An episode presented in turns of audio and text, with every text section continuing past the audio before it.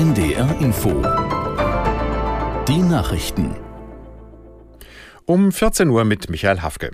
Aus dem Libanon heraus hat es offenbar wieder Angriffe auf Israel gegeben. Das Land ist keine Kriegspartei, die dort ansässige islamistische Hisbollah-Miliz attackiert, aber regelmäßig israelische Ziele.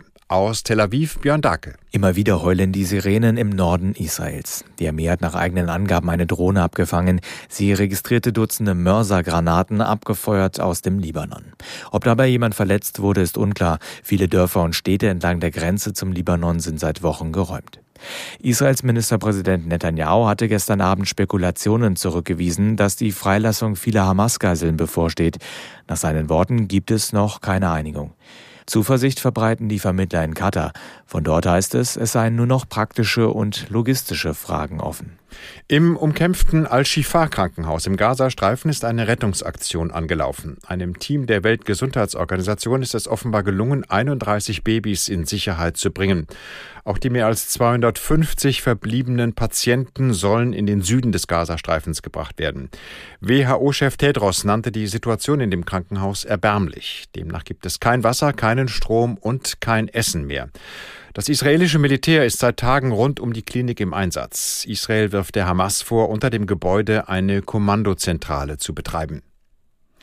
Bundesfinanzminister Lindner macht SPD und Grüne dafür verantwortlich, dass die Mehrwertsteuer in der Gastronomie zum Jahreswechsel wieder auf den normalen Satz steigt. Lindner sagte der Bild am Sonntag, er verstehe, dass viele die Entscheidung bedauerten. Aus Berlin Markus Sambale. Finanzminister Lindner von der FDP meint, wenn alle an einem Strang gezogen hätten, wäre eine weitere Verlängerung drin gewesen. SPD und Grüne hätten aber andere Prioritäten. Der Branchenverband DEHOGA befürchtet, dass in Restaurants, Cafés und Kneipen Gäste ausbleiben, Umsätze einbrechen und Jobs verloren gehen und dass ein Teil der Läden schließen muss. Einige Wirtschaftsfachleute argumentieren dagegen, dass die Subventionierung der Gastrobranche teuer ist und dieses Geld für andere Bereiche fehlt, etwa für die Bekämpfung von Armut. Mit der Wahl ihrer Europakandidatenliste hat die Linke ihren dreitägigen Parteitag in Augsburg abgeschlossen. Die Partei will sich nach dem Austritt von Sarah Wagenknecht personell und inhaltlich neu aufstellen. Aus Augsburg Ingo Lierheimer. Mit großen Mehrheiten wählten die Delegierten die beiden parteilosen Carola Rakete und Gerhard Trabert ins Spitzenquartett für die Europawahl. Mit der ehemaligen Seenotretterin und dem Sozialmediziner will die Linke auch neue Wählergruppen ansprechen. Genauso wie mit einem geschärften Profil. 15 Euro Mindestlohn, eine Viertagewoche, bezahlbares Wohnen, finanziert durch höhere Steuern für Vermögende, finden sich im Europawahlprogramm genauso wie eine liberale Asylpolitik mit sicheren Fluchtwegen in die EU und das Thema Klimagerechtigkeit, unter anderem mit einem Klimageld in ganz Europa für untere und mittlere Einkommen.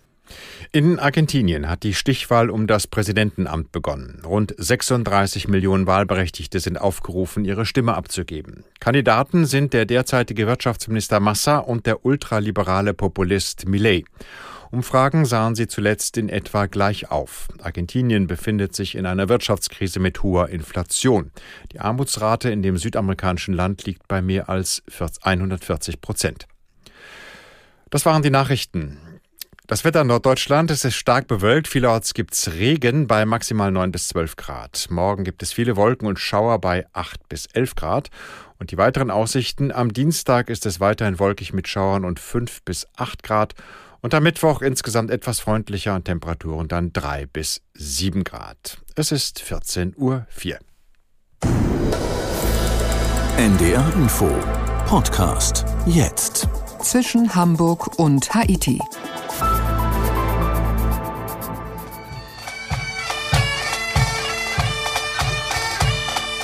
Wir sind heute im Kilt unterwegs, hier zwischen Hamburg und Haiti mit Udo Schmidt. Im Schottenrock. Wir sind auf den Orkney-Inseln, den schottischen Orkney-Inseln, dort, wo Atlantik und Nordsee wild aufeinandertreffen.